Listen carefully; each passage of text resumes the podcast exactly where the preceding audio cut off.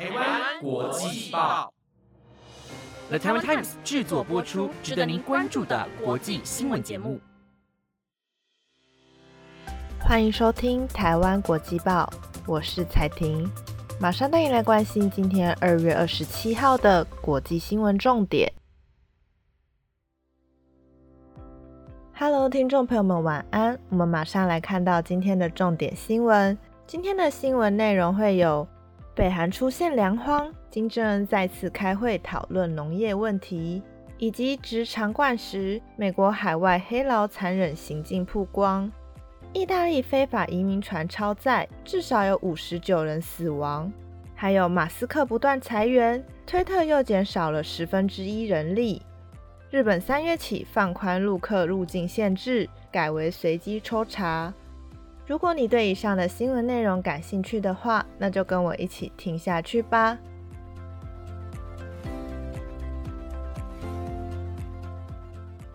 首先，今天的第一则新闻要带您关注到北韩。北韩官方媒体今天报道，北韩领导人金正恩昨天召开劳动党中央委员会全体会议，讨论农业发展问题。先前有消息指出，这个孤立的国家严重粮食短缺。根据法新社报道，这类全体会议通常每年只会召开一到两次。但这次距离上次同样关注农业问题的全体会议仅仅相隔两个月而已，聚焦农业的会议异常频繁的召开，不禁让人揣测北韩是否正面临粮食饥荒。北韩中央通信社报道，金正恩昨天主持劳动党中央委员会全体会议的开幕式，全会将分析和审议新时代农村革命纲领，并决定当前的重要任务和紧迫任务。北韩中央通讯社说，与会者一致通过议程项目，并就农业议题进行讨论。报道中并未提供更多的细节。南韩统一部表示，一直有消息传出北韩饿死人。统一部发言人具炳山上周表示，我们研判那里粮食短缺。他还表示，平壤似乎已经向粮食计划署申请粮食救援。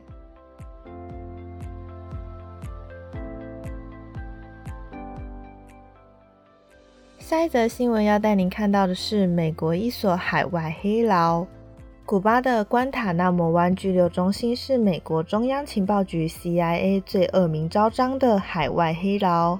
由于囚犯不受美国宪法保护，遭狱方施暴、严刑逼供的情势频传。美国酷刑专家日前也在一场听证会中罕见曝光 CIA 人员利用塑胶气管对囚犯实施直肠灌食的残忍细节。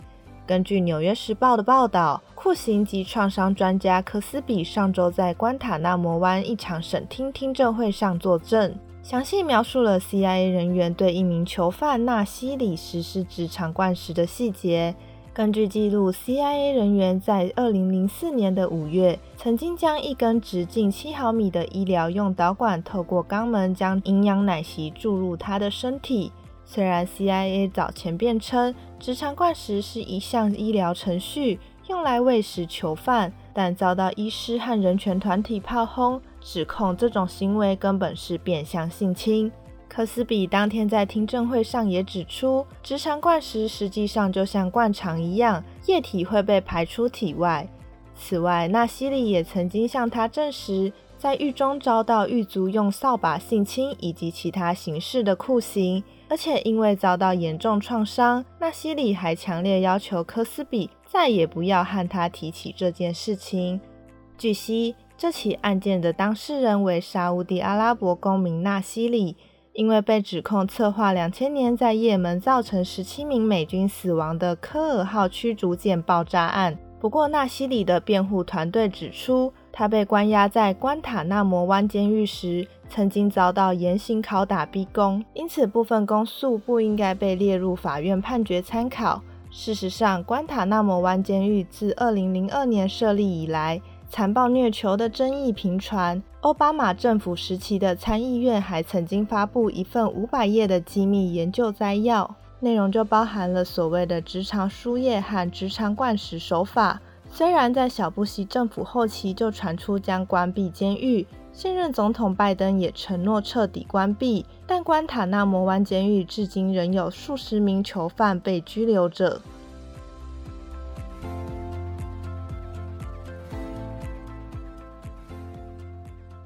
下一则新闻要带您看到的是意大利的一起船难。意大利海岸警卫队说，一艘超载的移民船在昨天黎明在意大利南部外海撞上岩礁后沉没。目前已知至少有五十九名移民意外丧生，其中有十二名孩童。根据路透社报道，沉船事件发生在斯特卡托迪库特罗附近，这是卡拉布里亚大区东部海岸的一个海滨度假胜地。意大利半岛在地图上看起来像一只长筒靴。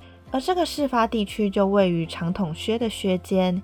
卡拉布里亚消防局发言人麦达在骚早告诉路透社，消防人员和其他救难机构人员正使用水上摩托车在海上寻找更多的幸存者，但海上条件非常恶劣，让搜索行动更加困难。而海难幸存者指称，这艘船载有至少一百五十至两百名的移民，而他们大多来自伊朗和巴基斯坦，还有阿富汗。船只在海象恶劣的情况下撞上岩石。意大利内政部长皮安特多西发布声明表示，目前仍有二十至三十人失踪，这是一场大悲剧，表明绝对有必要对非法移民管道采取坚决行动。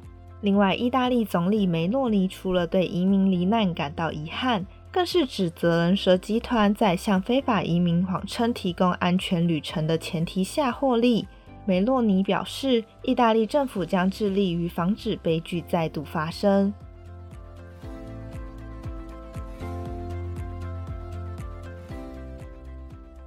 接下来带你看到的是 Twitter 裁员的消息。《纽约时报》今天报道，社群媒体 Twitter 公司在裁员至少两百人，相当于大约十分之一的人力。这是自商业巨子马斯克去年十月接手 Twitter 以来的最新一波裁员行动。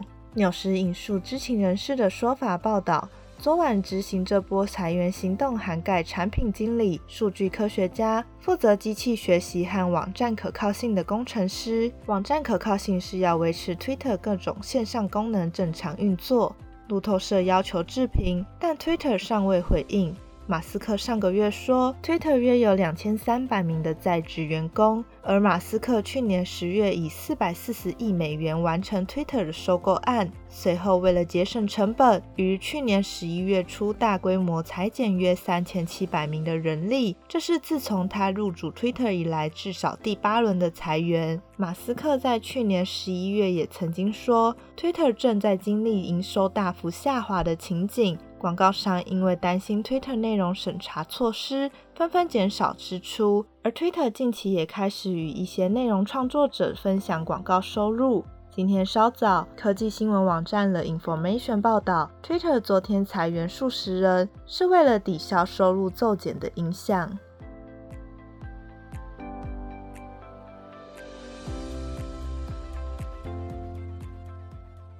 最后一则要带您看到的是日本入境的新政策。日本新闻网独家报道，日本当局拟自三月一号起正式放宽对中国入境旅客的限制。根据现行规定，自中国入境者必须出示 PCR 阴性结果，同时只能在成田、羽田、关西以及名古屋等四个机场降落，而入境前也要在机场接受检测。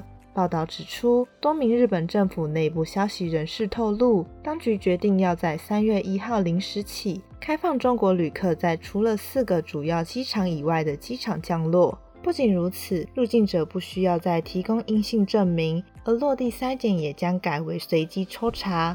此外，来自澳门与香港地区的旅客，则是直接取消落地证明与阴性筛检。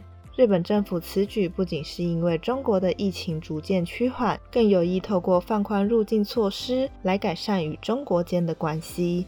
日本厚生省表示，自今年一月下旬以来，从中国入境日本旅客的阳性率一直维持在百分之一以下，经检测后病毒也没有发现任何未知的突变，因此认为日本政府如果对中国放宽入境规定是没有问题的。